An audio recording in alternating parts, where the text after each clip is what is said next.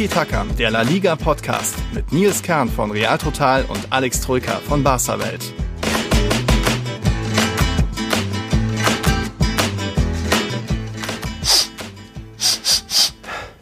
Also irgendwie, sag mal Alex, riechst du das auch? Was? Riechen?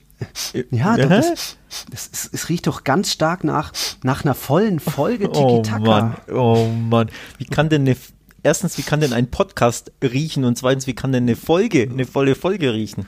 Ja gut, äh, ich sag mal, das, es riecht einerseits nach, wir haben, es riecht nach drei Aufregern des Spieltags, aber wir haben auch so drei Golassos, drei Tore des Spieltags. Es ist ein bisschen eine argentinische Note dabei, so Oh. Eduardo Cordet, Höhenflug bei Celta Vigo, das rieche ich raus. Und wow, da ist noch ein bisschen Supercopa hinten, so im Abgang und auch ah, irgendwelche FIFA-Preise. Hast du da was gehört? Da weiß ich gar nicht, was das ist. Ja, ich, ich, ich glaube im Abgang, ich glaube, du hast ein bisschen am Glühwein ge, ge, genascht, kann das sein? Es gab tatsächlich jetzt Glühwein öfter mal so irgend so ein Elch-Glühwein. Also, ja, okay. Nicht, nicht Elche, aber Elche. Elche Glühwein, Ich hoffe, okay. das kommt nicht ja, offenbar, offenbar hat er dir geschmeckt, ja. Ja. Oh, geht so. ja. Aber keine Sorge, liebe Zuhörer, es ist Montagnachmittag. Ich bin wieder clean, Nüchtern. Nüchtern. Mhm. Alles gut, alles gut. Ja, wir erwarten eine volle Folge. Wir haben am Ende auch noch eine kleine Überraschung. Es gibt so eine neue kleine Mini-Kategorie, wo uns einer unserer Zuhörer aufmerksam gemacht hat. Aber wir müssen natürlich erstmal Ho Ho Ola sagen Mhm. an unsere neuen Patreons. Da sind fünf neue dazugekommen seit der letzten Oha. Folge. Oha. Das ist stark. Jetzt sind wir bei 39, also die 40 wird bald geknackt. Da unter anderem der fünfte Beatle ist dabei. Ich habe ihn gefragt, ob er Ringo oder Paul heißt. Nee, es ist der Mike. Der ist eigentlich Werder-Fan. Aber auch da freuen wir uns natürlich über, ich sag mal, eigentlich La Liga-ferne Fans, die trotzdem sagen, ach, Tiki-Taka ist ganz nett. Ja, super. Servus, Mike. Moin, Mike. moin muss man ja sagen, wenn er, wenn er, wenn genau, er Bremen-Fan ist, logisch. zu Werder-Fans. Dann ist der Double D dabei, das ist der Daniel, auch Servus. Ähm, dann haben wir noch den Philipp und den Mo, das sind zwei Kumpels von mir, die wollen eh nur die Tiki-Taka-Tassen abstauben. Aber auch schön, dass ihr da seid. Der Philipp hört das eh immer regelmäßig, von dem her, der darf auch gerne hier sein. Grüße. Und dann Gestern, glaube ich, in der dritten Halbzeit kam noch ganz frisch, äh, habe ich dazu akquiriert, den Florian Mitterer und den Daniel Fischer. Flo und Daniel, ja, Servus auch von meiner Seite. Äh, ich muss aber dazu sagen, offenbar werden das ganz schön viele Blankos hier. Das eigentlich Mhm. passt mir das ja nicht so sehr. Was ist denn mit meinen Anhängern, mit den Anhängern des FC Barcelona los? Leute, wir können uns doch hier von den Blankos nicht so unterbuttern lassen. Ja, die übernehmen hier den Podcast und ich komme hier ins Schwimmen gegen die weiße Armada. Also das kann ja nicht sein. Ja, ich brauche ein paar Cooles, ich brauche ein paar Barca-Fans an meiner Seite.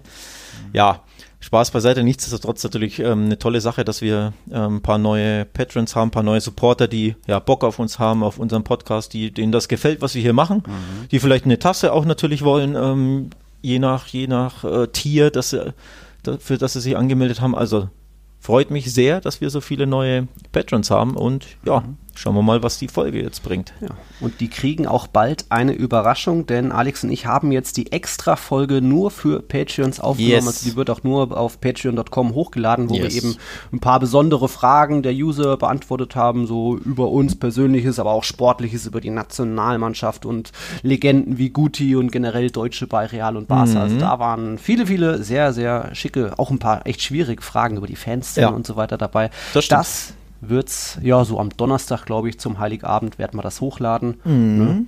Und, Mhm. Klingt gut, äh, als auch- kleines Weihnachtsgeschenk, ne? Passt ja. genau, als passt ja kleines gut. Geschenkchen. Auch weil das heute erstmal ähm, unsere, ja, wie sagt man, nicht vorerst letzte Folge sein wird, aber Nee. äh, heute gibt's eine Folge und dann wahrscheinlich erst wieder am 31., weil über Weihnachten ist es dann doch, ja, ich bin viel unterwegs da kriegt man wohl nicht eine neue, neue Folge Fährst du, fährst du wieder ins Auenland? ins Auenland. Unter anderem erst bei Schwiegereltern in Erlangen und dann ins Auenland, wenn auch nur ganz kurz, Corona-bedingt, Ja. ohne irgendwie viele Leute Wer, treffen. wer wissen will, was es mit dem Auenland auf sich hat, das wird erklärt in der ersten Patreon-Only-Folge, die ja für alle Patreons verfügbar ist. Also hört Mhm. da rein, was es mit Nils Auenland zu tun hat. Ähm, ja, ansonsten würde ich sagen, blicken wir so allmählich schon mal auf den Spieltag jetzt, ne? Ja, Genau. Das war Jornada Nummer 14 und da auch noch kurz spannend, das hatten wir auch auf dem Tiki-Taka Twitter-Profil geteilt. Die Marke hatte untersucht, welche Vereine so am häufigsten oder am wenigsten wechseln. Da waren ein paar spannende Sachen dabei, nämlich dass Real Madrid oder dass Zidane wenig wechselt. Das hat man auch jetzt am Spieltag wieder gesehen. Nur zwei Wechsel. Insgesamt ist er so bei 3,6. Nur Getafe und Elche sind auch so in dem Bereich, wird kaum gewechselt. Aber auf der anderen Seite Cadiz, Sevilla, Bilbao, Levante wird fast immer fünffach gewechselt. Und die meisten Akteure, was meinst du, welcher Verein hat die meisten Akteure eingesetzt? Boah, die meisten. Könntest du draufkommen, weil die ein besonderes Spiel hatten? Wo Äh, Osasuna. nee, Granada. Achso, wieso Die hatten hatten die? ja durch die, durch die Corona-Ausfälle das Skandalspiel, wo dann irgendwie ach, zwölf das meinst du dabei jetzt. waren. Ach so, ach so, ach so. Ja, da, so schnell habe ich jetzt nicht geschaltet. Mist. Ja, alles gut. Dafür Mann. Retafe die wenigsten 21. Also das, diese Statistik haben wir auf unserem Twitter-Kanal geteilt, könnt ihr euch dort anschauen.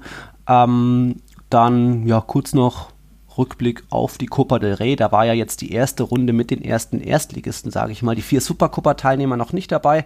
Alle Erstligisten sind weitergekommen, aber ein Verein hat es ganz schön spannend gemacht. Mhm. Wer war's? Ja, Valencia, denke ich mal, du spielst auf die an, ne? Die, Genau, genau. ähm, die Verlängerung benötigten. Sie lagen bei Terrassa, das ist ein Viertligist aus Katalonien, lagen sie 0-2 hinten und waren in Unterzahl. Und ein Terrassa-Spieler hatte die Riesenchance aus vier Metern das 3 zu 0 zu erzielen und er hat übers leere Tor geschossen nach einem Querpass. Also es wäre das 3-0 gewesen, ein Spieler weniger Valencia, absoluter Deckel drauf. Ja, er hat den Ball übers Tor gebolzt, also so ein bisschen äh, wie Griezmanns Megamist da gegen Real Sociedad, nur äh, quasi noch schlimmer, denn es gab alle- elf Meter für Valencia, dann fiel das 1-2, dann kassierte Terrassa eine rote und in der 91. hat Valencia das 2 zu 2 geschossen und sich dann in der Verlängerung mit 4 zu 2 durchgesetzt. Also richtig bitter, Wow. wenn der Terrassa-Spieler, ich weiß leider nicht, wie er heißt, diesen Ball dann rein wirklich nach aus vier Metern übers leere Tor. Der Torwart stand völlig woanders auch. Ja. Ähm, dann sind die eine Runde weiter und dann haben wir eine riesen Überraschung. Aber so haben wir leider keine gehabt, denn alle Erstligisten sind weitergekommen. Ich bin fast schon ein bisschen enttäuscht, muss ich ehrlich sagen. Naja, gegen Viert- und Drittligisten, ja, Ja. kann mal passieren, aber es sollte irgendwie noch nicht sein. Valencia Curios ist ja auch immer noch amtierender Pokalsieger, weil das Ja, letztjährige Finale zwischen Athletic und Real Sociedad noch immer nicht stattgefunden hat. Die wollen ja erst mit Fans spielen, aber ich glaube, da gibt es jetzt so eine Art Frist, also im April soll es wohl vonstatten geben und es gibt ja so leicht Licht am Ende des Tunnels, dass in La Liga bald wieder Fans mit dabei sind, wenn auch nur 2.000, 3.000, 4.000. Also da soll es dann bald soweit sein. Die Supercopa-Teilnehmer, wie gesagt, die vier waren noch nicht dabei. Die hatten jetzt ihre Auslosung bekommen. Und da kam es zu den Duellen auch vom vorgezogenen 19. Spieltag. Also am 13. Januar treffen Real Sociedad und Barça im Halbfinale aufeinander. Hm. Und ich glaube, das vielleicht einfachere Los hat dann eben Real Madrid am 14. Januar gegen den Athletic Club aus Bilbao. Äh, Ich glaube, Real spielt in Malaga und Barca in Cordoba. War ja jetzt doch nicht Saudi-Arabien Corona-bedingt und das Finale findet dann am 17. Januar in Sevilla statt. Yes, im La Cartuja, im Olympiastadion, ähm, das ja eigentlich endlich wieder nach Jahren, nach Jahrzehnten, glaube ich, endlich wieder genutzt wird. Also das wurde aus irgendeinem Grund nie genutzt für nichts, also auch nicht für, für Länderspiele. Und jetzt allmählich, ich glaube, bei irgendwas war, wurde schon genutzt, vielleicht sogar bei einem Länderspiel. Länderspiel, ja. War es eins, ne? Genau. Ähm, was sogar gegen Deutschland womöglich? Ich meine ja. Das könnte gewesen sein, ne? Ja, Ja. Ähm, also endlich haben sie dieses alte Stadion ausgegraben, das einfach ja, brach liegt quasi, also nie genutzt wird. Und macht ja auch Sinn, ne? wenn du wenn du ein ja, Olympiastadion in einer, in einer riesigen Stadt hast, warum soll man Mhm. das nicht nutzen für neutrale Spiele wie eben Pokalfinale, Supercoppa etc. etc. Also es macht Sinn. Ja, Auslosung Supercoppa, ich habe es ja kommen sehen, auch wenn du völlig richtig auf Twitter geantwortet hast, ja 50% Chance. Ne? Das war jetzt keine, keine riesige Überraschung. aber ich habe es nee, aber ich habe es trotzdem einfach im Gefühl gehabt, dass Barca Real Sociedad zieht. Die haben ja erst eine, einen Tag vorher oder zwei Tage Mhm, vorher genau. gegeneinander gespielt, dieses, dieses äh, hart umkämpfte Duell und es war irgendwie klar, dass Barca wieder den schwereren Gegner ziehen würde, wie bei der letzten Supercoppa ja auch. Ne? Da hat Barca Atletico bekommen Atletico, ja. und ihr hattet Valencia. richtig. Großecke direkt verwandelt, ja. Ja, genau. Dementsprechend, ja, wird das richtig schwer, die Supercoppa zu, zu gewinnen, weil, boah, also auch da sehe ich, kurze Mini-Einschätzung, logischerweise Real Madrid ganz klar vorne gegen Bilbao, also, also da wäre generell irgendwie Finalmodus, es geht um Titel. Genau, Irgendwie genau. Und bei Barca, boah, das sehe ich wieder, also so 50-50 wie das Ligaspiel jetzt vor einer Woche. Das war ja Mhm. wirklich spitz auf Knopf. Also das wird richtig knackig, glaube ich. Ja, Real Sociedad lässt auch einiges an Federn, sind jetzt acht Spiele ohne Sieg, quatschen wir Mhm. später noch drüber, aber ja, Supercopa eben, 13. Januar geht's los und dann direkt danach die Woche, so um den 19. Januar, greifen dann auch die an die vier Supercopa-Teilnehmer in der Copa del Rey aus, wird dann Ja. natürlich nochmal Genau. ausgelost. Genau. Ja, so viel vorab. Ich würde sagen, wir beginnen mit der argentinischen Note, oder? Ja, bitte. Ich Celta bitte- ich riecht, bitte darum. richtig, riecht richtig gut mittlerweile. Denn Ui. Eduardo Cudé, oh ja, ist jetzt seit fünf Spielen dabei. Der Argentinier, wir hatten ja gesagt, er hat eigentlich nur so ein halbes Jahr mal generell in Europa auch bei Celta gespielt, ansonsten nur in Südamerika, kennt eigentlich die Liga nicht wirklich und ich war da skeptisch, weil die Mannschaft eigentlich ja eher trauriges Bild auch abgegeben hat. Da hat kaum was funktioniert. Ja, fünf, Spieltag, fünf Spiele später, vier Siege, darunter und dazu noch die unglückliche Niederlage gegen Sevilla. Wahnsinn. Plötzlich ist Celta auf Europapokalkurs. Wahnsinn. Von Platz 20 auf 8. Wow. Wow, da sieht man auch, wie schnell das geht, wenn man einfach ein paar Spiele gewinnt, weil die äh, ähm, Liga ja so unfassbar eng beieinander ist. Ähm, ja, plötzlich sind sie Achter und haben, lass mich gucken, zwei Punkte Rückstand auf Platz 6, also auf, auf einen Euroleague-Rang, beziehungsweise als Siebter kommst du ja auch in die Euroleague, also ein Punkt sogar nur, ähm, die Hintertür quasi. Also da sieht man mal, was in der Liga möglich ist, wenn du wirklich gute Form hast und einfach ein paar Spiele gewinnst. Gegenbeispiel wird ja so ein bisschen Real Sociedad dann später sein, die aktuell eben eine schlechte Form haben und keine Spiele mehr gewinnen können, auch wenn sie nicht ständig verlieren, aber ne, ein bisschen da, da oben peu à peu quasi runterrutschen. Ähm, aber ja, Celta super drauf und vor allem, sie gewinnen ja nicht nur, sie spielen auch richtig gut und gewinnen hoch verdient. Also Ja. Tra Trainereffekt klar, weil die, weil die Ergebnisse stimmen, aber du siehst ihn wirklich auch auf dem Platz. Die, dass die Ja. Mannschaft ist verwandelt. Es ist richtig krass. Spielen aktiv, spielen mit Ball, greifen an, haben klare, klare Ideen. Also man schaut ihnen mittlerweile sogar wirklich gerne zu und es ist halt auch erfolgreich. Also wirklich krass, was er aus Celta gemacht hat in der kurzen Zeit. Wir hatten ja schon letzten Montag die Folge aufgenommen. Dann am Abend hat Celta erst gespielt gegen Cadiz. 4-0 gewonnen. Eigentlich hätte es ein 8-0 werden müssen. Ich glaube, drei Tore wurden aberkannt und irgendwie noch einmal Pfosten. Also das war schon ein Partidaso. Und jetzt eben dann auch, ja, Alaves bezwungen mit 2 zu 0. Men Doppelpack von Brais Mendes. Auch schicke Tore einfach rausgespielt. Du siehst einfach, die Jungs haben wieder Lust auch Ja, und Selbstvertrauen. ja, ja, genau. Bei Iago Aspas klappt plötzlich alles, außer diese kleinen, feinen Bewegungen, Körpertäuschung. Zack, ist er am Gegenspieler vorbei. Richtig gut. Und da, da hatte auch der Florian Mitterer, unser neuer Pod, äh, Patreon, direkt gefragt, was macht Zelda auf einmal so viel besser? Ja, wie wir so sagen, das kommt einfach irgendwie alles zusammen. Auf einmal stimmt wieder alles. Der Trainer versprüht gute Laune in der Kabine und Oscar Garcia war dann vielleicht vorher, ja, konnte dieses Feuer nicht mehr entfachen.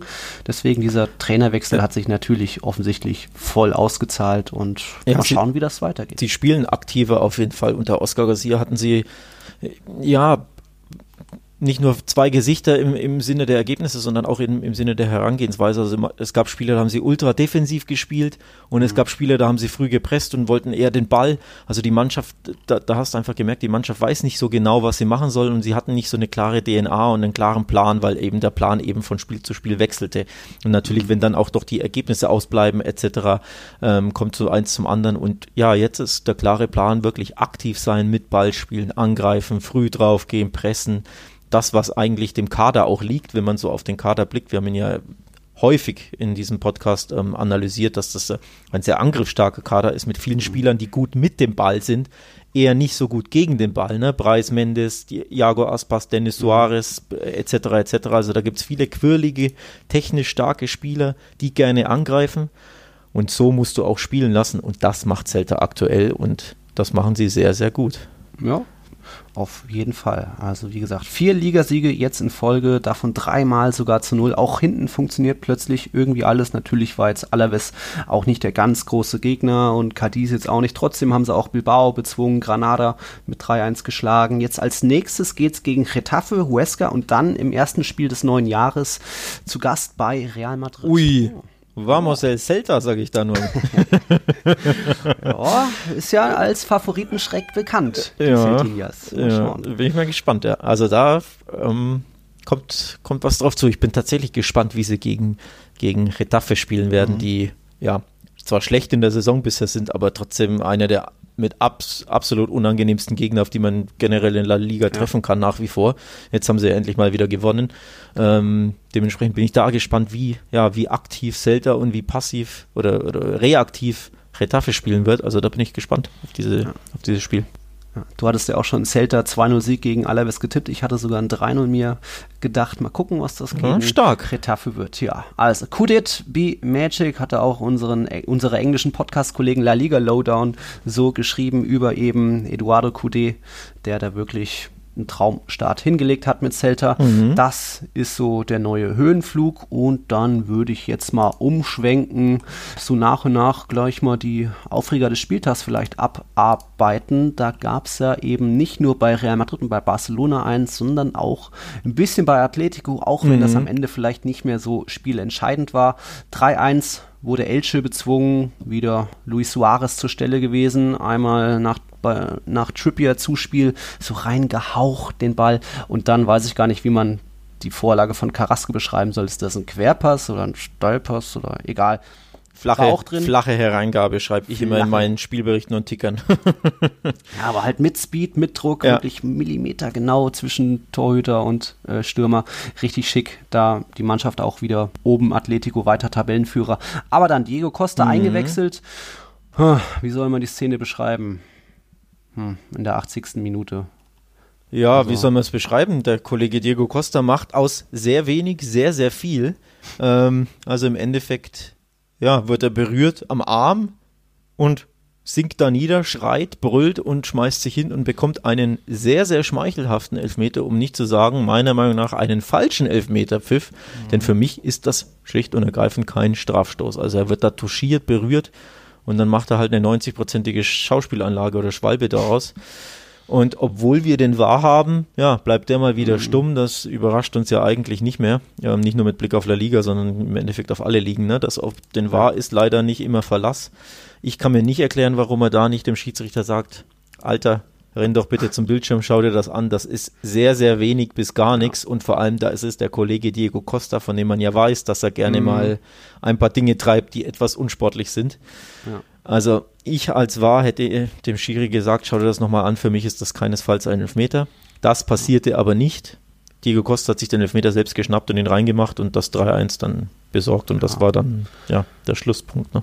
War halt so ein vielleicht bisschen zu hohes Bein da vom Marcone, heißt er, glaube ich, dem äh, Elche-Verteidiger, aber ja, minimaler Kontakte am Oberarm und ich glaube auch Costa ist so ein bisschen der Ball bei der Annahme so von mit der Brust vielleicht weit weggesprungen, deswegen hat er gesehen, oh, da komme ich jetzt nicht mehr sofort ja, hin, ja. kann mich irgendwer bitte berühren, oh, da ist was, jawohl. genau, äh, so ein ja. bisschen, ja, genau.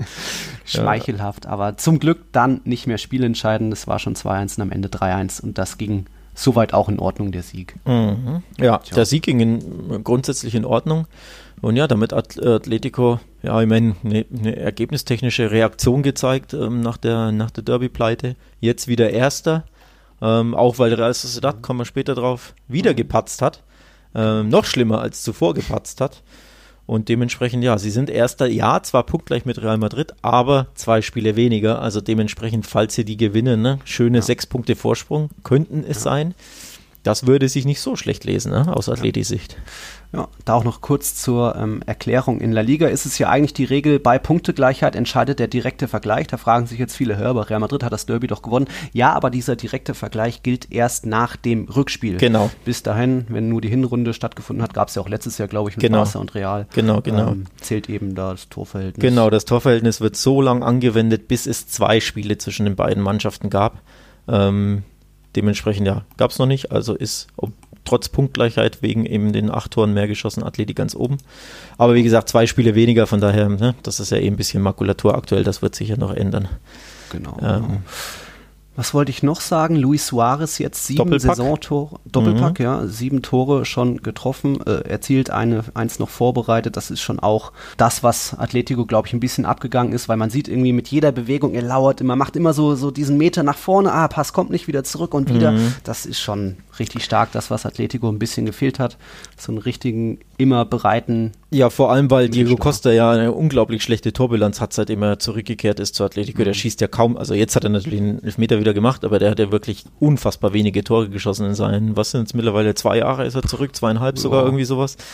Ähm, dementsprechend ja, da ging ihnen einfach der, der Torjäger ab. Morata wollte, warum auch immer, nicht so lang bleiben, ne? aber auch der war ja nicht mhm. bekannt dafür, dass er irgendwie alles zerbombt. Von daher tut den Atletico natürlich dieser Stürmer gut. Nichtsdestotrotz, die beiden Tore, Nils, hättest du vielleicht auch noch geschossen. Also vor allem beim zweiten Tor muss er nur aus einem Metern, klar, da, da lauert er und dann äh, ne, den Ball, den Fuß noch hinhalten und beim ersten Tor erwischt er den Ball ja nicht mal richtig. Also er touchiert ihn ja nur. Der Ball wäre ja, glaube ich, ohne, also auch das war ja wieder so eine, so eine scharfe Flanke. Der Ball wäre ja auch ins Tor, wenn er ihn nicht berührt, glaube ich. Ach, meinst du? Ja. Also dachte, zumindest. Das war so Absicht, ihn nur so zu touchieren. Mm, ja, weiß ich nicht. Aber auf jeden Fall, es waren jetzt keine traumhaften Golassos ja. mit Dribbling und etc. etc., ne, sondern ja, zweimal halt Tore. Pure neun, purer Mittelstürmer. Ja, klar, genau. Das, was übrigens dem FC Barcelona ein wenig oh. abgeht aktuell, ne? So ein, oh. so ein Schöne Überleitung. Ja. Dann machen wir doch einen schnellen Break, dann wisst ihr, wo wir gleich sind. Bis gleich. Suarez tut Atletico gut und ja, Barca vermisst so ein bisschen den Neun vorne. Mm. Es gab jetzt zuletzt mal, mm. mal zwei Siege in Folge. Man hat so gedacht, jetzt kommt so ein bisschen die Kontinuität, ähnlich wie bei Real Madrid. Ja. Wir haben beide auf den Sieg getippt ja. gegen Valencia, aber am Ende, glaube ich, geht diese Punkteteilung voll in Ordnung. Klar, Barca hatte mehr Chancen, aber Valencia teilweise die besseren. Ja, äh, so kann man es tatsächlich sagen. Ich hätte wirklich ein, nicht nur aus Barca-Sicht, also mit bisschen mit Barca-Brille, sondern tatsächlich auch auch generell gedacht, dass Barca gegen Valencia, dass er unfassbar launisch ist und vor allem mhm. auch teilweise unterirdische Auftritte hinlegt, ne? sei es in jo. Elche, sei es keine Ahnung wo. Ähm, ja, dementsprechend hätte ich gedacht, dass Barca nach diesen zwei Siegen äh, in Folge und dadurch, dass es wieder ein Heimspiel war, da mehr Schwung entwickelt und wirklich einen Sieg mitnimmt. Mhm. Die Punkteteilung war zu wenig für den FC Barcelona, sie war aber verdient aus meiner Sicht. Mhm. Ich war überrascht von Valencia, wie stark die vor allem im ersten Durchgang spielten. Im zweiten wurde es dann weniger, dann waren sie ja sehr, sehr weit zurückgezogen oder noch weiter als generell und kamen zu wenig Entlastung. Aber in der ersten Halbzeit haben sie das wirklich sehr, sehr gut gemacht. Barca hat das überhaupt nicht gut gemacht, hätte, lag sowieso ja 0-1 hinten, hätte ja eigentlich mhm. 0-2 hinten li liegen müssen der Maxi Gomez Kopfball, den Terstegen bravourös hält. Ja, ja. Das muss ja eigentlich das 0-2 sein und im Gegenzug hatten sie ja Glück mit dem Pausenpfiff diesen schmeichelhaften Elfmeter hm. zu bekommen. Also eigentlich musste er ja mindestens mit 0-1 in die Kabine, eigentlich mit 0-2. Auf jeden mhm. Fall nicht mit 1-1, denn du wirst es gleich thematisieren für uns ein weiterer Aufreger, auch dieser Elfmeter an Griesmann, oder? Wie siehst du das? Ja, also du hast mir den Begriff beigebracht, Soft Penalty war schon das von Costa ja, und auch da Griesmann gegen Gaia, spürt bestimmt auch irgendwo, irgendwo ja, ja. Kontakt, aber geht dann natürlich auch zu Boden. Ich weiß, er hatte doch fast auch noch die Chance, irgendwie den Ball irgendwie im Tor unterzubringen, abzuschließen, aber hat sich eben für den Fall entschieden. Kurios dann auch die, ja. ja die Ausführung des Schiedsrichters, sage ich mal. Erstmal rot wegen Schubsers. Ja.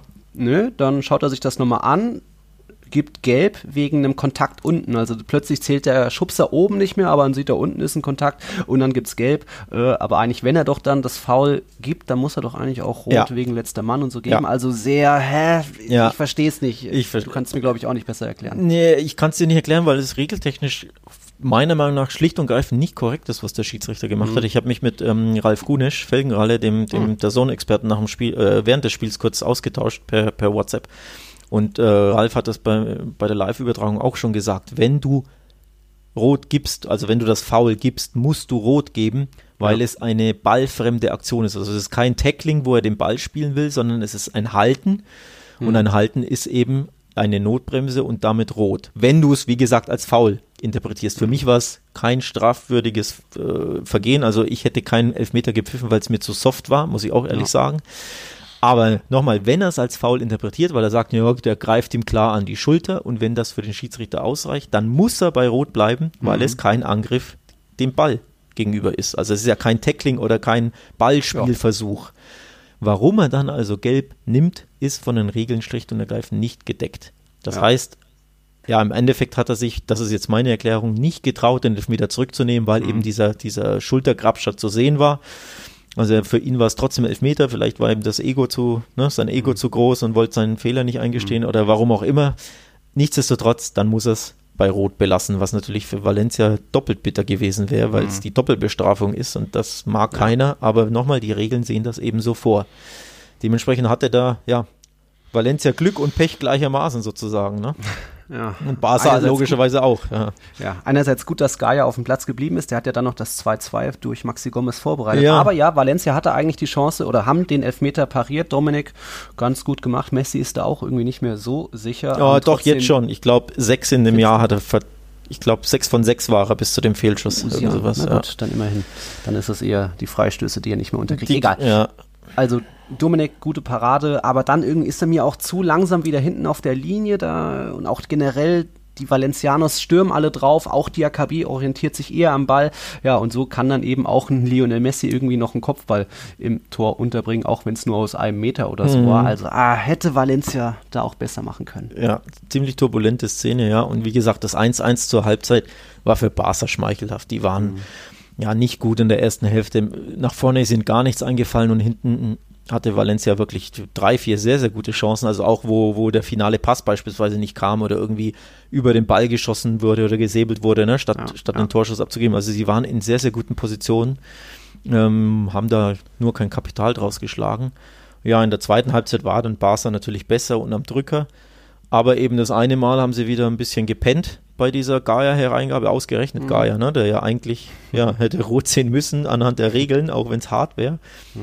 Aber dann Maxi Gomez, dem Kollegen Mingueza, ein bisschen, ja, den Schneid abgekauft. Da hat man Oh, eben gesehen, dass Mingueza halt ein äh, Rookie-Verteidiger ist im, weiß ich gar nicht, dritten oder vierten Pflichtspiel überhaupt erst. Und da hat man natürlich gesehen, wer der abgezockte La Liga-Angreifer ist, ne? Und wer der Nachwuchsinnenverteidiger. So, so ging das dann noch 2-2 aus. Cherrychef hat ja auch noch eine Dicke, so freistehend aus 12 Metern vergeben. So, Stimmt. Oh, die Stimmt. kannst du auch mal aufs Tor bringen. Stimmt, stimmt. Egal. Passend eine Frage vom Niklas Kampmann, unserem Patreon. Der hat, glaube ich, an dich gefragt. Ähm, Barca ist defensiv extrem offen. Auch Longley hat ja jetzt nicht gespielt. Warum? Und dazu schlampig bei, ja, wenn es darum geht, Spielzüge einfach zu Ende zu bringen, dass man da oft einfach ja, Mhm. sich zusammen auf dem Fuß steht irgendwie. Wie erklärst du dir das? Boah, ja. Wie viel Zeit habe ich? Nicht so viel, ne? Ähm, 100 ja, hinten ist logisch, warum sie, warum sie so wackelig sind, weil sie einfach mit einer Jugendverteidigung spielen, ne? Also Araujo, keine Ahnung, wie viel, wie viele Pflichtspiele erst, wurde erst jetzt promoted im Sommer und Mingueza, wie gesagt, erst im, im vierten oder fünften Pflichtspiel überhaupt für die Profis. Beide sind 21, also jung, unerfahren. Dementsprechend logischerweise machen sie viele Fehler, Stellungsfehler, Ballannahmefehler, ne? wirst du ein bisschen Hektik etc. etc. Also das erklärt, warum sie gegen Valencia in der Abwehr ähm, ja immer wieder schlecht aussahen. Auch Dest übrigens, ne, ist ja erst 19 in seiner ersten Saison jetzt und hat ja auch erst ein paar Spiele für Barca auf dem Buckel, spricht kein Spanisch bisher, denke ich mal. Dementsprechend gibt es da logischerweise dann Abstimmungsprobleme. Jordi Alba muss durchspielen, der, der mit Abstand erfahrenste ist von allen, logisch, aber der spielt jedes Mal 90 Minuten und gibt Vollgas. Dementsprechend glaube ich, der wird auch ein bisschen müde einfach gewesen sein, was ja auch normal ist. Ja, das sind so ein paar Gründe. Busquets, der Sechser vor der Abwehr, ist nicht mehr der Jüngste. Die Beine sind nicht mehr die besten, schnellsten. Ne?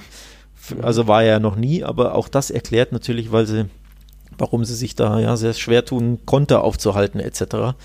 Ähm, also mittlerweile macht da ähm, Frankie de Jong auf der Sechs fast schon einen besseren Job, einfach weil er schneller ist, giftiger ist, ähm, besser gegen den Ball ab, äh, arbeiten kann, besser pressen kann, was ja Kuman dann auch umgestellt hat. Also das sind so ein paar stimmt. Defensivprobleme. Ne? Und offensiv, ja, wo ist Luis Suarez, ne? So ein bisschen. Der dann, ja, hat man ja auch beim, was war das, bei Araujo, Arauchos Schicken Seitfalls hier gesehen. So, keiner schließt ab, keiner weiß so Mhm. Ja. richtig, äh, wer, wer geht ran. Ja, er hat dann sich ein Herz gefasst, ist gut ausgegangen, aber ja, ich habe gibt so ein paar Szenen, wo man nicht weiß, die verstehen sich nicht so hundertprozentig oder es läuft einfach nicht. Ich habe in der Szene auch gehadert und dachte mir, oh, warum geht denn keiner, während der Ball da rumhoppelt, ne? Und drei Mann, drei Barca-Spieler stehen drumrum und wen lassen sie schießen? Den, den Innenverteidiger, wo du ja auch denkst, ich glaube, Griesmann stand daneben oder so. Da hast du schon auch gemerkt, ey, Leute, ne, da fehlt der, da fehlt der Killer. Okay, in dem Fall war der Killer, warum auch immer, Araujo, also glücklicherweise, weil so ein Tor traust du dem ja nicht zu. Ähm, wird er wahrscheinlich auch jetzt irgendwie fünf, sechs, sieben und zehn Jahre nicht mehr machen. In dem Fall natürlich top gemacht, also wunderschönes Golasso. Auch ein Golasso des Spieltags übrigens. Da, Ja. da kommen noch zwei, denke ich mal. Eins, zwei. Ähm, aber ja, vorne, Also Suarez fehlt, weil er eben ein Knipser ist. Den Abgang habe ich natürlich verstanden, aber ihn fehlt halt einfach die Neuen nach wie vor. Messi hat jetzt, glaube ich, in den letzten drei Spielen die falsche Neun gespielt, also so hängend. Und mhm. dann wollen sie, dass Braithwaite, so wie Thierry Henry von früher quasi von, vom linken Flügel so reinstartet. Ne? Du erinnerst dich an einen Klassiko, an einen 2 zu 6 Klassiko. Da hat Henry das ein oder andere Mal das so gemacht. Ne? Mhm. Vom linken Flügel, also als Mittelstürmer quasi von linken Flügel in den Strafraum durchstarten. Die Rolle mhm. hat Braithwaite aktuell, weil es eben keinen richtigen Mittelstürmer gibt und Messi eine falsche Neun gibt. Aber ja, mhm. es klappt nicht immer so, wie man sich das wünscht. Ne? Tja, so jetzt der FC Barcelona immerhin wieder auf einem Europa League Platz. 21 Punkte aus 13 Partien, genauso viele wie der FC Granada. Vier Punkte ja. hinter Villarreal, das äh, auf Platz 4 steht. Die haben zwar auch ein Spiel mehr. Ja, ja. man mausert sich so langsam hoch, naja. aber so richtig souverän ist es nicht. Um, ja, mehr, mehr, Spiele nicht gewonnen als gewonnen, ne? Sechs mhm. Siege, drei Unentschieden, vier Niederlagen, also ja. sieben Spiele nicht gewonnen, das ist ja auch, äh, ja, das ist ja. Sprich Bände, ne? Ja, das spricht Bände. Da hatte auch passend dann der Florian, unser neuer Mann, gefragt, hat Barca auf den falschen Trainer gesetzt? Ja, wer, auf wen hätten sie denn setzen können, ne? Also ja. Setien musst du ja entlassen nach dem 2-8. Also, ja. sorry, also bei aller Liebe, ne? Der, der muss hochkant entlassen werden. Und dementsprechend, ja, so viele gibt es dann ja auch nicht unbedingt, die sich anbieten. Oder hättest du Valverde zurückholen können, der ja wahrscheinlich sogar, der hat ja noch Vertrag im Endeffekt, glaube ich. Ne? der, der, ist noch auf der Gehaltsliste wahrscheinlich. Nee, mit dem haben sie sich, glaube ich, geeinigt. Ähm, mhm. Aber ja, so viele bieten sich da auch nicht an. Ne? Von daher, ich ja, Wichtig ist ja auch, dass ein neuer Trainer dann auch die Liga schon kennt, am besten den Verein schon kennt. Das, das bringt natürlich äh, Kuman alles mit. Ein Allegri hätte das jetzt noch nicht mitgebracht. Ein Pochettino hätte auch La Liga gekannt und Barcelona auch ganz gut, aber der kommt halt eben von Espanyol. Also klar, es mangelt immer ein bisschen an Alternativen. Kuman hatte, war ja ganz ordentlich bei der niederländischen Nationalmannschaft. Ich glaube, wurde auch vorher schon ein paar Mal angefragt vor Setien nach Valverde? Ja, oder? er war die ja. Wunschlösung für die Valverde-Nachfolge im Januar als Valverde entlassen wurde, hat Bartomeu, glaube ich, im Nachhinein zugegeben, also im, im Sommer bevor, äh, zugegeben, dass Kuman da die Wunschlösung war und Kuman eben kontaktiert wurde und abgesagt hat aufgrund der, äh, weil er ja bei der niederländischen Nationalmannschaft noch angestellt war und da konnte er aber nicht die ganze Covid-Corona-Situation, ne? die war ja im mhm. Januar, war es dann, glaube ich, Anfang Januar war ja die, die Supercoppa. Mhm. Nach, danach wurde Valverde entlassen, da konnte Kuman eben das nicht vorhersehen. Und jetzt im Nachhinein, im zweiten äh, der zwei, mit der zweiten Chance hat er quasi die, ja, die, die Chance ergriffen, Barca zu trainieren, aber ja, ja hätte anders kommen können vielleicht, ne? Und ich sag ja auch, ähm, ist vielleicht auch ähnlich wie Real Madrid. Ähm, der Verein hat einfach so viele Probleme, auch mit dem Umbruch, der noch nicht so konsequent durchgezogen wird. So Piquet, Busquets, Alba, Messi, alle schon teilweise alt. Äh, viel Unruhe im Verein auch selbst jetzt durch die Präsidentschaftswahlen und mhm, viele Nachwehen ja. von Bartomeo noch. Also ja, ja. es hat sich ja auch angedeutet. Ich, ich habe ja nicht umsonst Barca auf Platz 4 getippt am Saisonende. Ähm, Hat ich sie eigentlich Dritter? Ich glaube schon, ne? Du, das ja, dritter, glaube ich. Ich glaube, ich hatte es ja dritter, ne? Ja. Oder zweiter. Mhm. Irgendwie sowas. Müssen wir mal gucken. Real auf ja. jeden Fall erster. Ja. Ja. Dann war das auch, glaube ich, unser Spiel des Spieltags, weil war einiges los, hin und her, dicke Chancen wurden vergeben, strittige Entscheidungen. Ja, ja, ja absolut. Mhm. Und, ja. und zwei zwei ja, gute Teams in dem Sinne auch. Ne? Also, also von Valencia war ich, muss ich echt nochmal sagen, war ich positiv überrascht. Die sind eine absolute Wundertüte. Ich glaube, du hattest das ja auch getwittert. Ja. Ähm, das hat man da wieder gesehen. Man weiß bei denen nicht, was man bekommt. Ne? Gegen, gegen Real Madrid im 4-1 zu Hause, okay, da waren drei Elfmeter dabei, aber trotzdem, ne? Da haben sie ja trotzdem gut gespielt. Dann in Elche pennen sie wieder völlig. Gegen Viertligisten fliegen sie eigentlich fast raus. Also absolute Wundertüte, dieses Valencia. Das ist echt krass weiß man nicht, was man davon halten soll. Hm, okay. Aufreger des Spieltags gab es auch in dieser Partie und gab es auch in der nächsten Partie. Und die war dann eben am Sonntagabend das Partidazo Real Madrid bei SD Eibar. Noch nie dort im kleinsten Stadion in La Liga verloren. Sie dann jetzt auch neun, neun Duelle mit Eibar, acht gewonnen und nur ein Unentschieden. Und da ja, hat man in der Anfangsphase bei den Basken ordentlich losgelegt. Also ja. man hätte da auch schon mal schnell mal 3, 4, 0 führen können. Fast schon Traumfußball, Modric und Benzema. Plötzlich klappt es wieder so aus dem Spiel heraus, dass, dass einer irgendwie den Raum öffnet und dann schnelle Steckpässe so in den Lauf plötzlich, ja, funktionieren so diese kleinen Sachen wieder, weil man jetzt fünf Siege hintereinander gefeiert hat. Die, das, die Automatismen sind zurück, das Glück auch ein bisschen. War dann auch so ähm, in der Schlussphase, hatte man das Glück, dass da eben ein Ramos-Handspiel nicht geahndet wurde. Ja, ähm, ich muss ehrlich sagen, ich war von beiden überrascht, also sowohl vom, vom starken Start der, der Madridistas. Ich hätte nicht gedacht, dass, dass Madrid so, ja, so gut startet gegen Eber, die ja auch nicht ganz so schlecht drauf waren. Ich glaube, sehr, ja. sehr wenige Niederlagen in den letzten Wochen. Oder nur zehn Spiele, nur eine Genau, nur eine in den letzten zehn Spielen, so war es, genau, richtig. Also die waren auch sehr, sehr bissig unterwegs. In der Schlussphase hat man es dann gesehen. Aber an der Anfangsphase eben nicht. Da, da dachtest mhm. du, okay, das wird ein lockeres 4-0. Mhm. Aber eben, also dass Real so gut startet, hätte ich nicht erwartet. Aber dass sie hinten raus dann völlig den Faden verlieren und das Spiel fast noch aus der Hand geben und auch ein bisschen Glück hatten, mhm. hätte ich mhm. dann auch nicht mehr erwartet. Ne? Dann denkst ja. du ja, okay, dann gewinnen sie es halt locker. Aber dann zittern sie noch. Mit Ach und Krach gewinnen sie es und ja, im Endeffekt das 3-1 war ja nur Kosmetik in der 93. Ja. wieder. Also eigentlich war es ja ein, hinten raus ein 2-1 wenn man, wenn man so möchte. Von daher auch überraschend ein bisschen, dass man da nochmal das Heft so aus der Hand gibt. Ne? Ja vergleichbar auch ein bisschen da mit dem Spiel unter der Woche. Da hat man ja auch lange souverän eigentlich gegen den Club Athletik geführt. 2-1 in der Schlussphase, dann entscheidende Szene. Ja. Courtois wehrt das 2 2 ab. Riesenchance ja, für die Gäste. Ja. Und dann auf der anderen Seite fällt durch Benzema das 3-1. So war es auch hier eben. Äh, mhm. Äh, Ramos Risikogrätsche da im Strafraum wehrt das 2 2 ab. Und dann auf der anderen Seite klingelt es dann direkt. Lukas Vasquez vollendet dann Konter zum 3 1. Also puh, da Glück gehabt, aber eben auch Glück gehabt. 81. Minute Minute. Ramos irgendwie steigt in die Luft, hat die Arme nicht angewinkelt, wie er es sonst hat. Da ist er ja vorbildlich, wie er die Arme und Hände immer hinterm Rücken verschränkt. Ja, und wird dann von Muto an den Ellenbogen angeköpft. Ja. Hui. Hui. Das ist, also Absicht will ich ihm da nicht unterstellen, aber halt Körperfläche vergrößert äh, und auch so gesehen eine Torchance so zunichte gemacht, auch wenn jetzt der Ball nicht voll mit Karacho aufs Tor nee, ging. Aber aufs Tor wäre er nicht, aber er wäre zum, zum Mitspieler. Also er hat ja, er hat mhm. das den, den Kopfball ja quer gepasst quasi ja. zum Mitspieler und der hätte eine Riesenchance gehabt. Ähm, also Chance vereitelt quasi. Aber ich möchte dich fragen, wie war deine Live-Reaktion, also deine Wahrnehmung der Szene, als du es live gesehen hattest? Was war dein erster Impuls quasi? Der erste Impuls war elf Meter eigentlich, Echt? weil okay. man schon gesehen hat, dass es an den Arm geht. Ja. Nur eben in der Wiederholung habe ich dann gesehen, ja gut, es, ich konnte ihm jetzt keine Absicht mhm. unterstellen und Ball ging halt doch nicht sofort aufs Tor und puh, wenn so. und dann eben auch mit der Erinnerung, äh, am Dienstag gegen Bilbao gab es auch so, eine, so ein krasses Handspiel vom Kappa im Strafraum. Vinicius will so den Ball an ihm vorbeilegen und er irgendwie am Boden streicht er wirklich mit der Hand über den Ball, auch wenn das vielleicht keine Absicht war, aber er lenkt wirklich den Ball ab, sonst wäre Vinicius durch gewesen. Das wurde nicht gegeben und dann ist das für mich dann eben dann auch kein Elfmeter. Also es ist 50-50 für mich, Auslegungssache des Schiedsrichters. Tja, meine erste Reaktion, und deswegen habe ich dich nach deiner gefragt, war nämlich kein Elfmeter. Also als ich es live gesehen habe, war mein erster Impuls, wenn ich quasi Schiedsrichter auf dem Feld wäre, würde ich das nicht pfeifen. So, und dann bekommst du natürlich von der Zone die, die, die Zeitlupen, ne, die ganzen Highlights. Mhm. Und da ist ja eine schlimmer als die andere.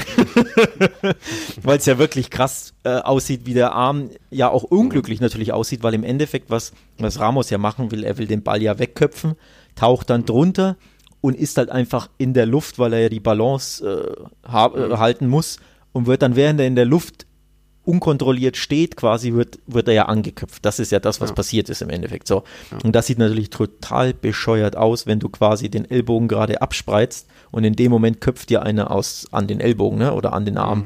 Deswegen, das sieht natürlich in diesen Zeitlupen furchtbar aus.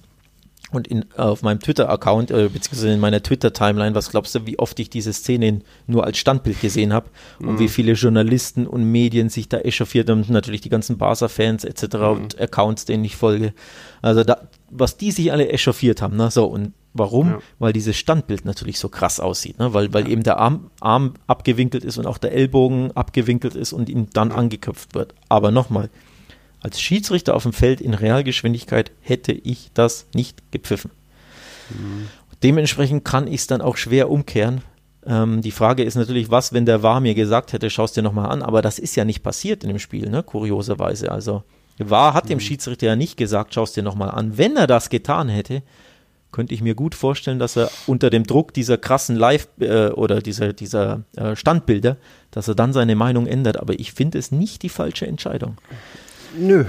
Also ähm, kann man geben, aber ja. dann doch also 50-50. Ich glaube auch, dass es unabsichtlich war, also dass er ja. angeköpft wurde, ohne ja. dass er, dass er überhaupt weiß, wie ihm geschieht und du auch aus einem Meter so. Genau, du, du, du, du, sprichst ja jede Woche mit mir über zahlreiche Handelfmeter. Du weißt ja, ich bin kein Fan davon, Handelfmeter mhm. zu pfeifen, wenn ein Spieler A nicht weiß, wo der Ball ist und mhm. B, wenn er angeköpft oder angeschossen wird und C, wenn die, die Distanz unfassbar knapp ist. Mhm. Und all das lag halt vor. Deswegen neige ich auch zu kein Elfmeter, so, so krass ja. das aussieht auf Bildern. Ne? Aber ja. Jo.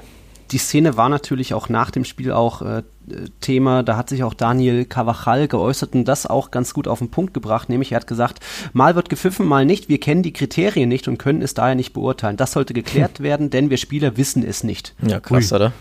Auch krass, ja. ja. Und zeigt ja auch La Liga extrem unterschiedlich mit den verschiedenen Pfiffen. Mal ist Kontakt, Kontakt, egal ob Foulspiel, ja, ja. die Soft Penalties und so weiter. Ja, also ich gebe dir recht bei 50-50. Ich glaube, wenn du zehn Schiedsrichter hinstellst, fünf pfeifen und fünf nicht.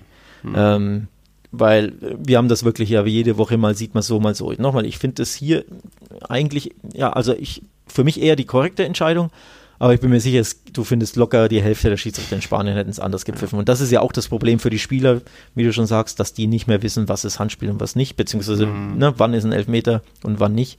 Das kann ich mhm. tatsächlich nachvollziehen, weil da die Linie ein bisschen fehlt. Aber ja, in dem Fall kann ich es nachvollziehen, warum er nicht gepfiffen wurde rund um das Spiel auch spannend gab es einen kleinen oder gibt es einen kleinen Zoff jetzt zwischen Realpräsident Perez und La Liga-Chef Tebas. Ähm, bei Real Madrid war die Mitgliederversammlung am Sonntag. Da hat Perez sich unter anderem zum Thema Videoschiedsrichter geäußert und gesagt, im Fernsehen werden manchmal Spielzüge, die sehr von Bedeutung sind, nicht wiederholt. Jeder sieht, dass ein großer Unterschied besteht, nicht nur bei den Wiederholungen, sondern auch bei den Personen, die über die Partie reden und Real Madrid nie positiv gegenüberstehen. Im Vergleich zu anderen Clubs wird Real Madrid anders behandelt.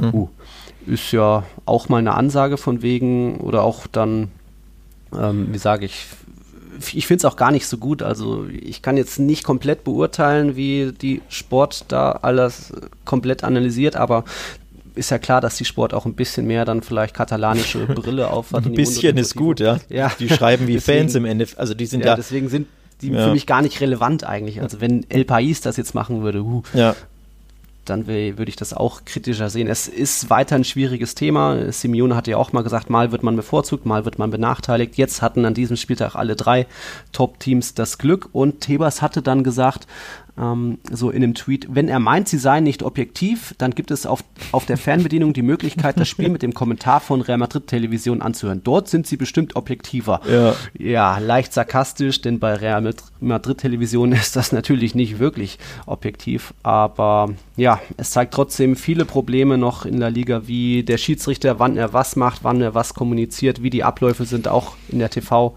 äh, in, in den TV-Bildern, was gezeigt wird.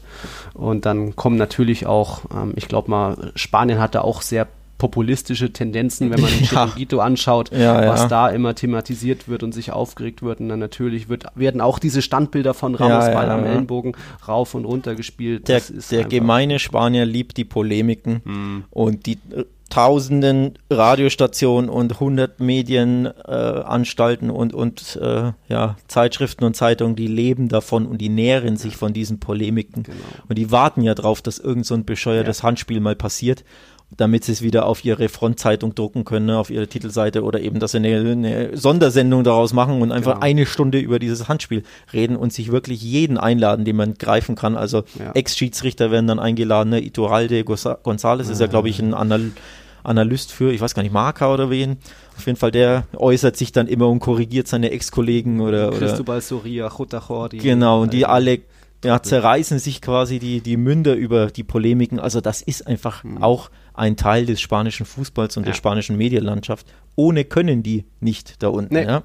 Nee, nee. Von daher, das muss man auch immer mit, ja. Ich, ich sage auch mal, Benzema hätte drei Golassos an diesem Abend äh, machen können und Real Madrid hätte schon mit 3-0 führen können. Am Ende wäre trotzdem diese Szene das Hauptthema gewesen, weil uiuiui, ui, ui, das kann ja. ja nicht sein und Skandal. Ja. dann aber das ist ja ähnlich wie mit der AfD. Denen geht es auch nur gut, wenn es Deutschland schlecht geht, wie es gesagt wurde. Also negative Nachrichten sind einfach, sorgen mehr für Diskussionsstoff und Golassos sind da fast langweilig und so. Naja. Naja. Puh, dann hat man jetzt die drei Top-Teams mit eben drei Aufregern. Jetzt kommen noch ein paar andere La Liga-Spieltage gleich nach einer kurzen Break. Acht Spiele ohne Sieg, aber immer noch Tabellendritter. Die Rede ist von Real Sociedad. Die lassen ziemlich federn. Mikel Oyarzabal fehlt ihnen. Das tut ganz schön weh und so gab es jetzt eben nur eine, sogar eine Niederlage gegen Levante. Da wäre zwar Punkteteilung, glaube ich, verdient gewesen, aber am Ende der Flutos noch in der 87. Minute irgendwie das Siegtor erzielt. Ja, und plötzlich runtergereicht von Platz 1 auf 3 und nach der Niederlage schon im Camp Nou sieht es jetzt langsam doch ein bisschen bedrohlicher aus im Baskenland. Ja, kleines Einspruch, euer Ehren. Acht Pflichtspiele ohne, Nieder äh, ohne Sieg. Also drei Unentschieden in, in der Europa League kam ja. dazu. In La Liga sind sie mittlerweile fünf Spiele ohne Sieg. Hm. Ähm, Real Sociedad und haben jetzt eben zweimal 2 zu 1 verloren. Also ja, auch keine schöne Misere, aber die acht Spiele ne, sind, sind halt auch mit der Euroleague zusammengekommen. Genau. Aber ja, in La Liga läuft es auch nicht gut und ähm, wir hatten es, glaube ich, schon ein bisschen angesprochen, denen geht die Luft aktuell aus. Das ist einfach eine Mannschaft, ähm, ja, die nicht den breitesten Kader logischerweise hat, wie denn auch, ne? Haben ja jahrelang nicht in Europa gespielt.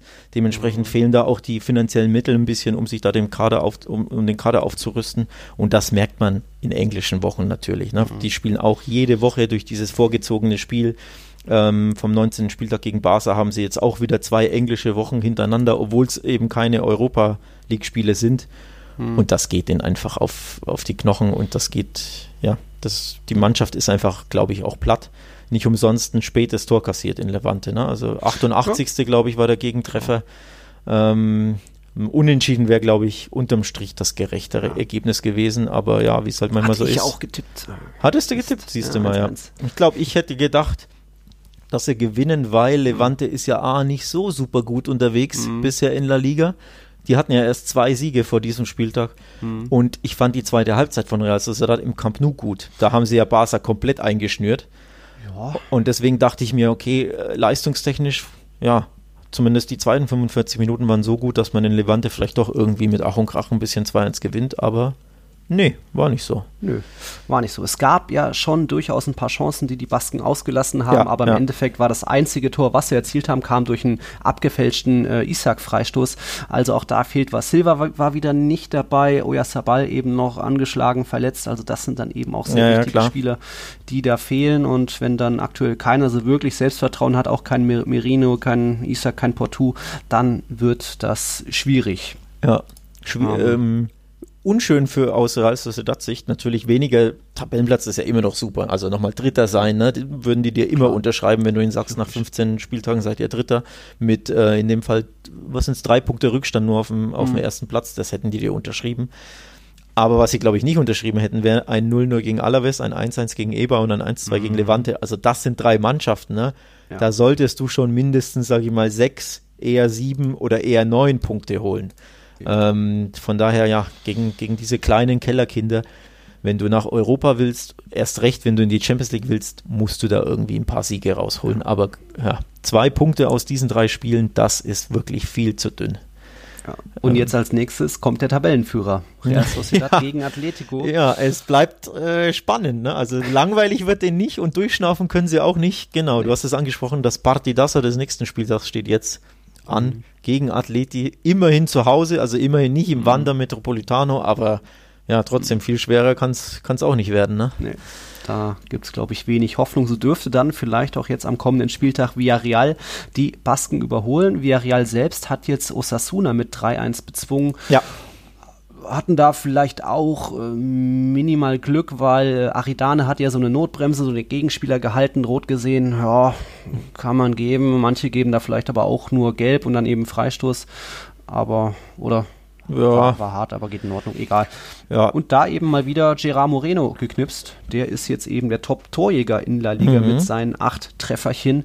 Mal wieder ja, in Mittelstürmer-Manier, Manier, sage ich mal. Das erste Tor, siebte Minute, so ein schicker Chip über den Torhüter und dann in der, in der Schlussphase noch so auch Direktabnahme einfach wieder zur Stelle gewesen.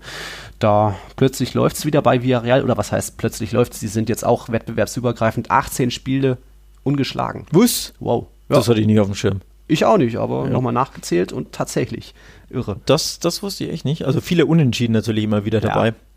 muss man dazu sagen. Ja. Ähm, aber ja, also bei Betis haben sie zuvor unentschieden gespielt. Gegen Elche, das 0-0 war, war sehr enttäuschend. Ne? Da würdest du auch normalerweise erwarten, dass, Ja. sie, dass sie gewinnen. Ähm, in Real Sociedad ein gutes 1-1, damit kann, glaube ich, jeder leben. Genauso wie mit, mit dem 1-1 gegen Real Madrid. Also du siehst schon, da waren einige Unentschieden dabei. Dementsprechend hatte ich das nicht auf dem, auf dem Schirm, dass die so, so eine gute Serie hatten. Aber ja, sie robben sich oben dran.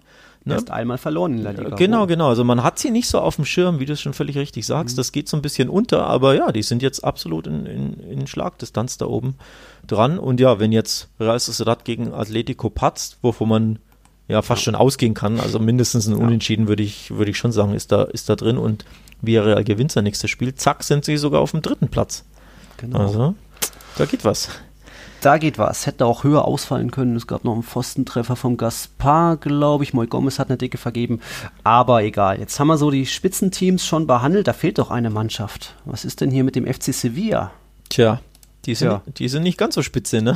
Nee, die standen kurz vor ihrem fünften 1 zu 0 Sieg Ja, in La Liga. ja, also da sehr minimalistisch unterwegs. Wir haben ja kritisiert, vorne fehlt so ein bisschen irgendwie die absolute Qualität. Auch diesmal war es nur ein Elfmeter, den hat Ocampos verwandelt. Ja, und dann haben sie ein bisschen wieder verwaltet oder gedacht, ja, das 1-0, das können wir ja mittlerweile. Nee, Real Valladolid hatte noch einen oder ein paar im Köcher. Ja, und ein wunderschönes Golasso im Köcher in der, was war es, 88. oder so. Eine schöne Wolleabnahme in den Winkel, also ein weiteres Top-Tor ähm, an diesem Spieltag. Also da haben wir einige, ich glaube ein oder zwei Folgen sogar noch. Auch das, wir haben, wir haben ein, ein Golasso unterschlagen übrigens, fällt mir jetzt gerade ein. Ähm, der, das Eber-Tor. Das Ja. Tor von Eber war ein absolutes Traumtor in den Winkel geschlänzt. Also auch das ein, ein, ein Tor des Spieltags für uns, ein Kandidat. Und glaub, eben Uli wie, Hebel hat irgendwas gesagt wie, oh, das könnte eins seiner besseren Tore in seiner Karriere Ja, ja. gewesen sein. Ja, wahrscheinlich. wahrscheinlich, genau, genau. Ob er so jemals wieder einen schießt, sei mal dahingestellt. Mhm. Ähm, ja, wie gesagt, spätes Ausgleichstor, Mhm. Ausgleichstor von, von Valladolid, aber alles andere als unverdient, muss ich auch sagen. Also die haben hinten raus richtig Gas gegeben. Mhm. Und ja, ich habe jetzt ein bisschen Bammel, Nils. Denn Die sind ganz gut drauf. Die sind gut drauf und der nächste Gegner von Valladolid ist der FC Barcelona. Ja. In Valladolid, das wird unbequem. Also da geht mir so ein bisschen. Auswärts Barca. Ja, Uh. auswärts Barca. Mm. Die haben jetzt einen einen Boost bekommen, Valladolid, durch dieses äh, gute 1 zu 1 im Sanchez Pizjuan. Mir geht der Arsch auf Grundeis. Davor war ja schon mal schon Weißmann endlich seine ersten beiden Tore in Spanien erzielt. Ja. Ähm, was war das? War gegen Osasuna, glaube ich, beim 3 zu 2 Sieg. Dann haben sie jetzt im Pokal auch gewonnen. Also eigentlich sind sie jetzt mal drei Partien ohne Niederlage, sage ich mal. Und jetzt kommt Barca. Hm, Sie sind noch drittletzter auf Platz 18 in der Tabelle, aber das könnte eine riecht, wenn ich wieder meinen, Oh meinen. Kolben anstrenge, riecht das wieder ein bisschen nach Überraschung. Nein, bitte nicht. Bitte, bitte nicht. Nicht schon wieder. Ey. Einfach nur irgendwie einen 1-0 Arbeitssieg. Mehr will ich doch gar nicht. Mehr will ich gar nicht. Ja. Schauen wir mal, Ja. was dir vergönnt ist. So, wir müssen noch reden. Oh mein boy. Freund, mein Freund Batra hat wieder zugeschlagen. He did it again, baby. Ja. Betis und die Defensive, sie sind weiter äh, die schlechteste Defensive in La Liga natürlich. Und die Statistik habe ich auch irgendwo gelesen. Keine Mannschaft hat im Kalenderjahr 2020 weniger Punkte gesammelt als Betis. Zwar zusammen mit Alaves 34 Punkte beide, danach kommt Real Valladolid mit 36 Punkten, aber Betis auch unter Pellegrini, äh, Pellegrini es läuft irgendwie einfach nicht rund, weil man defensiv wieder, man hat wieder einen Elfmeter äh, kassiert oder einen auch verschuldet, blödes Foulspiel und dann Batra irgendwie, was macht er da? Legt Soldado den Ball vor. Mm, Junge, Ich Fußball spielen, ah, wäre doch Metzger oder so. Ich höre jetzt auf. Das ist, das ist ein bisschen Ja, jetzt hart. wird's- jetzt wird's Hier muss mein, mein La Masia-Schützling ein bisschen schützen, ja. gegen deine Anfeindung. Ja. Aber, äh, ja, viel schlechter, blöder kann man sich nicht anstellen, um ehrlich zu sein. Also ich äh, weiß auch gar nicht, was er da machen. Ich glaube auch, er hat, er hat mehrere Gedanken im Kopf. Er will den Ball annehmen und gleichzeitig will er ihn klären. Gleichzeitig will er ihn abspielen, vielleicht zum Kollegen. Und alles drei zusammen resultiert dann in diesem komischen, ja, wie man es auch nennt, dieser Vorlage im Endeffekt für Soldado. Ne? Das war ja nichts anderes. Schön Also- in den Lauf. Ja, also absoluter Katastrophenfehler, den man nicht erklären kann. Ja, nicht der erste in der Saison und ganz ehrlich, wird mit Sicherheit auch nicht der letzte bleiben. Nein. Und so, ja, Granada weiter wieder gewonnen. Die haben ein paar schwerere Wochen zuletzt gehabt, aber jetzt wieder gewonnen und punktgleich mit dem FC Barcelona auf Rang 6 sind sie jetzt, nur wegen des Torverhältnisses. Auch kurios, ne? Du bist Sechster Mhm. und hast ein minus 3 Torverhältnis. Ja. Auch kurios. Und nächster Gegner ist Real Madrid. Ui. Ja. Ja. Dementsprechend Soldado trifft auf die alte Liebe, auf seinen, Äh, auf seinen Ex-Verein. Genau. da Vielleicht macht er da mal was. Ja. Vielleicht macht er da mal was. Ja. Mal schauen. Mittwoch eben 19.45 Uhr kommt es dazu. Kleiner, äh, äh, kleiner Punkt noch zu dem Spiel. Äh, wir haben ja immer mit Diego Martinez, den jüngsten Trainer in der Liga. Der hat jetzt leider keine drei mehr vorm Alter, ist jetzt 40 geworden vor ein paar Tagen. Da noch Glückwünsche nachträglich. Ähm, soweit dann auch zu Betis. Dann fehlt gar nicht mehr so viel. Athletik hat gewonnen. Huesca, die waren in Unterzahl irgendwann. Ähm, haben sie bezwungen, wenn auch erst durch zwei sehr späte Tore. Ich glaube, Ko, äh, Kenan Kotolo hat da noch einen Elfmeter rausgeholt. Dafür, dafür gab es da eben dann Rot im Strafraum, also Foul im Strafraum, Elfmeter plus Rot, so wie es dann eigentlich vielleicht auch Gaia hätte er eilen müssen, wenn der Schiedsrichter das so ausgelegt hat. Egal. Athletik auch wieder mal Luft gewonnen. Gab ja zuletzt äh, nur einen Sieg aus den letzten sechs Spielen, also mal wichtig, dass sie da gewonnen haben. Ja, und wer hat auch gewonnen? Meine Freunde von Retafe, aus Retafe. Nach sieben Spielen ohne Sieg haben sie mal Die wieder. haben beide einen- 0-0 getippt. ja, sie haben mal wieder äh, gewonnen bei Cadiz. 2 zu 0 gewonnen. Also das wird denen richtig gut tun, denn die waren ja zwischenzeitlich, boah, waren die letzter oder vorletzter, also auf jeden Fall auf dem Abstiegsrang, glaube ich, gerutscht. Und so schnell geht das in Spanien. Einfach mal gewinnen, ja, und schon sind sie Elfter. Weil eben alles so nah beieinander liegt. Ne? Wir haben es ja bei, bei Celta Vigo angesprochen, wie schnell du da von, von da unten einfach ins Ja. Mittelfeld und dann mit ein, zwei Siegen mehr plötzlich auf einem Euroleague-Platz landest. Also La Liga ist so spannend wie vielleicht nie zuvor, zumindest tabellarisch gesehen. Mhm. Zumindest tabellarisch gesehen, ja. Wir haben, glaube ich, alle Partien abgearbeitet. Ich lege direkt nochmal weiter mit einem kleinen Quiz Oh, für dich. yes. Es gibt zwei Topscorer in La Liga, die haben sieben Tore und fünf Vorlagen jeweils erzielt. Welche sind das? Äh, würde ich Moreno nennen. Nee. Nee. Der ist Top-Torjäger mit acht Toren, aber hat nur eine Vorlage. Ach, dann nur eine Vorlage. Oh, ja. Sie haben beide getroffen. Äh, nee, nee, Quatsch. Er hat nicht, einer hat nicht getroffen. Hat denn Suarez schon fünf Vorlagen? Nee, der steht bei genau, 7-1. Genau, deswegen habe ich den ja auch jetzt absichtlich genannt und ich dachte mir Moreno, weil der immer so rumwuselt und rumfuselt, ne? Und da auch in, in Paco als Kasse auch einen starken Stürmer hat, dass, Ja. dass der einfach mehr Assists hat. Dann nehme ich euer Sabal. nee, der steht bei 7-2. Auch verdammte Axt. Irre. Ja. Ja. Mann, ey, ja, dann darf ich ja nicht mehr weiter rein. Ich habe ja schon drei verbraten. Eigentlich nicht, ja. Ja, ähm, Mann. Karim Benzema natürlich, drei Ah, Torbeteiligungen jetzt Benzema. am Wochenende. Benzema, Benzema, wie auch immer. Sieben Tore, fünf Vorlagen und auch, ja, Celtas Held. Stimmt, Aspas, Aspas. ja klar. Mann. Steht auch Ja, der, auf die wäre ich natürlich gekommen, wenn ich weiter geraten hätte, aber ganz ehrlich, ich, Irgendwann, ja. ich hab's ja, ich hab's ja verbraten. Oh Mann, das Ich stinkt gebe mir. dir, ich geb dir noch eine Chance. Jetzt Yes. haben wir die Top-Torjäger der laufenden Saison, aber im Kalenderjahr. Boah. Da gibt es zwei Jungs, die haben 18 Tore erzielt. Was meinst du? Im Kalenderjahr 2020. Ja, ja. Die 18 haben und in La Liga quasi die meisten. Ja.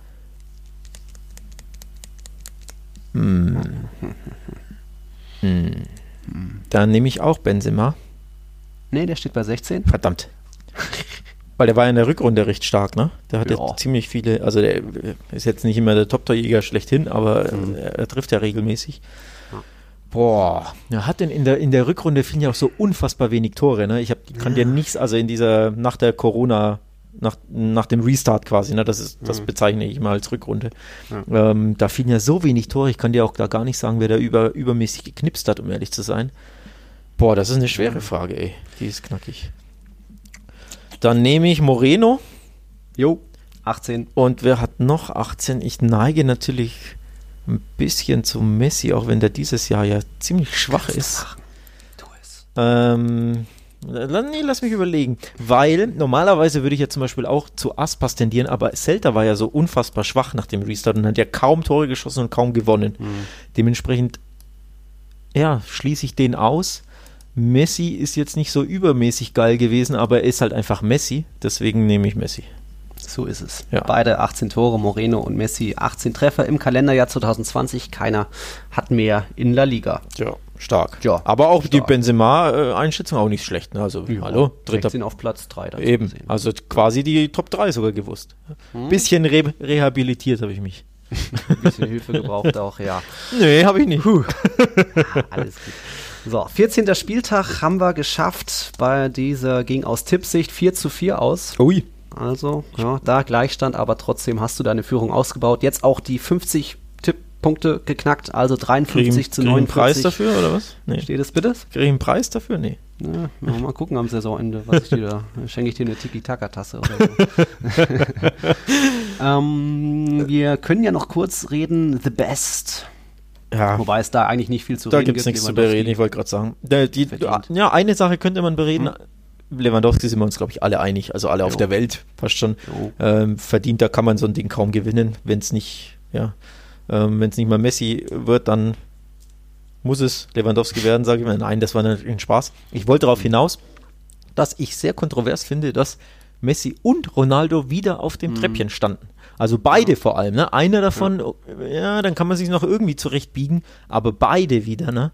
Hm, muss man nicht so unbedingt machen. Ich habe es mir für unseren Artikel auf Barcelona so ein bisschen versucht, schön zu reden, schön zu schreiben, sage ich fast schon. Nämlich, was für Messi sprach, war natürlich, er hat den Pichichi gewonnen und er hat diesen ähm, Rekord gebrochen mit 20 plus Vorlagen und Tore, den ja nur Thierry Henry davor aufgestellt hatte, ne? 20 Assists, also 20 oder mehr Assists und 20 Ja. oder mehr Tore und er den Vorlagenrekord von Xavi in La Liga gebrochen. So, also quasi individuell hat er natürlich ähm, ja schon eine Ja. gute Runde gespielt, aber keinen Titel gewonnen. So, in der Champions League natürlich mächtig auf dem Senkel bekommen.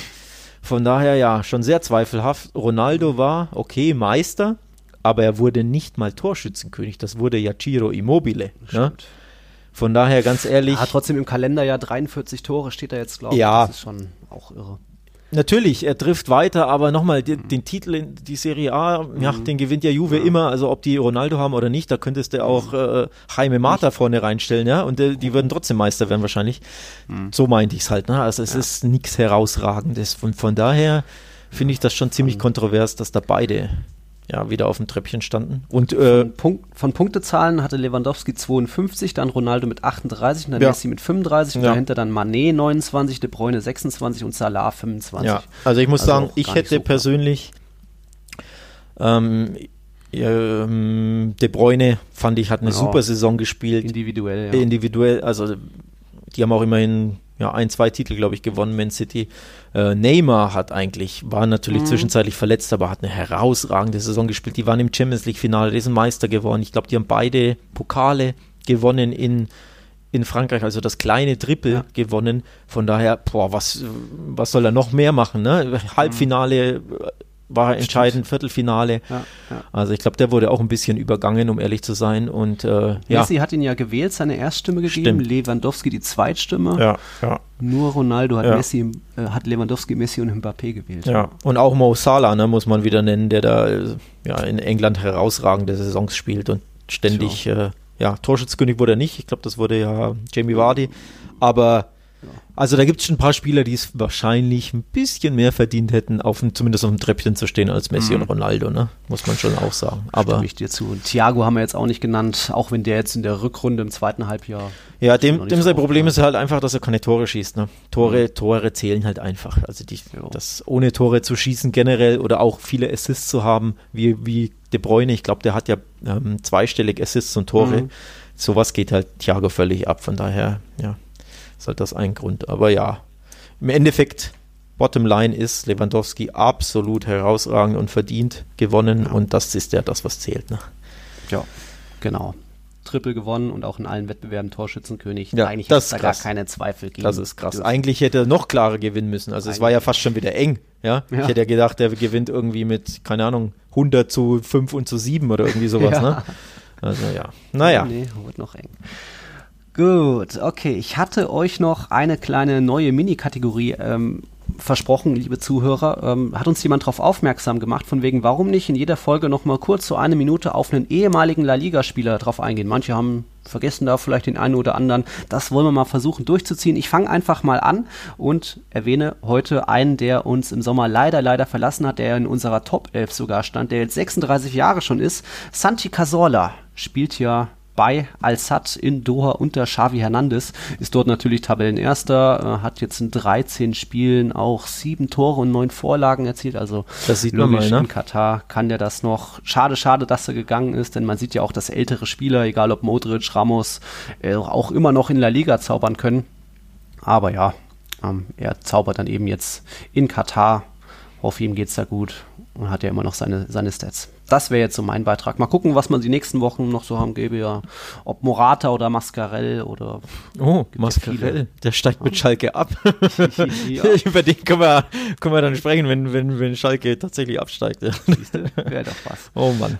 Gut. Das nur dazu. Wobei, wobei ich habe noch eine Frage von Pascal Ottenbach, also oh. wirklich zum Abschluss. Yes, bitte. Glaubt ihr, Real Madrid oder Barca werden diese Saison Meister? Hm. Ich habe es in, wann war es, vor zwei Folgen, vor drei Folgen schon gesagt. Stand heute ist mein Favorit Atletico Madrid. Mhm. Und dabei bleibe ich aktuell. Nochmal, das kann sich natürlich ändern, ja. weil vor allem Real Madrid jetzt plötzlich wieder gewinnt und gewinnt und gewinnt und auch äh, gut spielt und verdient gewinnt, logischerweise. Aber Stand heute, nochmal, wenn Atletico beide Spiele gewinnt, die sie in der Hinterhand haben, haben sie ja sechs Punkte Vorsprung. Ne? Mhm. Also dann würde man es auch an der Tabelle ablesen, warum sie Favorit sind und vor allem, warum sie mein kleiner Favorit sind. Hast du schon nicht unrecht. Wir hatten ja beide vor der Saison gesagt, Real Madrid wird den Titel wahrscheinlich verteidigen. Ähm, jetzt sind sie wieder gut drauf, aber es werden wieder Probleme kommen. Jetzt Granada, Elche, Celta, Osasuna, da wird auch mal wieder gestolpert. Auch Atletico so? wird nicht alles gewinnen. Ja, ja, ja. Aber das sind Pflichtsiege eigentlich, ne?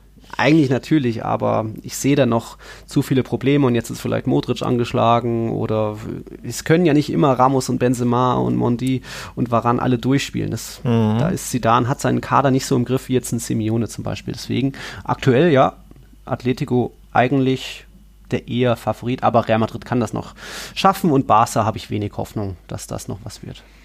Ja, da kann ich jetzt nicht groß widersprechen. Vielleicht widerspreche ich in ein paar Wochen, aber aktuell kann ich, kann ich leider nicht widersprechen. Riecht nach, riecht nach Feierabend. Riecht nach Feierabend, ja. Ich Hast schon gebetet, dass nicht noch was ich kommt? Mir, was will er jetzt schon wieder?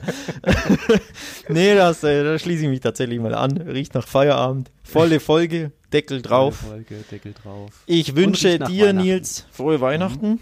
Ich wünsche unseren Hörern natürlich äh, frohe Weihnachten. Bleibt gesund, bleibt zu Hause. Hm. Äh, fresst euch ein paar Kilo von mir aus an, das ist erlaubt, Jawohl. ja. Jawohl. man darf ja nicht, nicht wirklich raus oder man kann nicht wirklich viel draußen machen, logischerweise. Von ja. daher wird es das eine oder andere Pfund geben, aber das ist auch okay. Ja, genau. dann gibt es bei Muttern halt Nächstes mal. Jahr wird alles besser. Gibt es bei Muttern Kuchen und eine Gans und eine Ente und keine Ahnung, mhm. was man da so isst. In diesem Sinne, ja. bis bald und schöne ja. Weihnachten.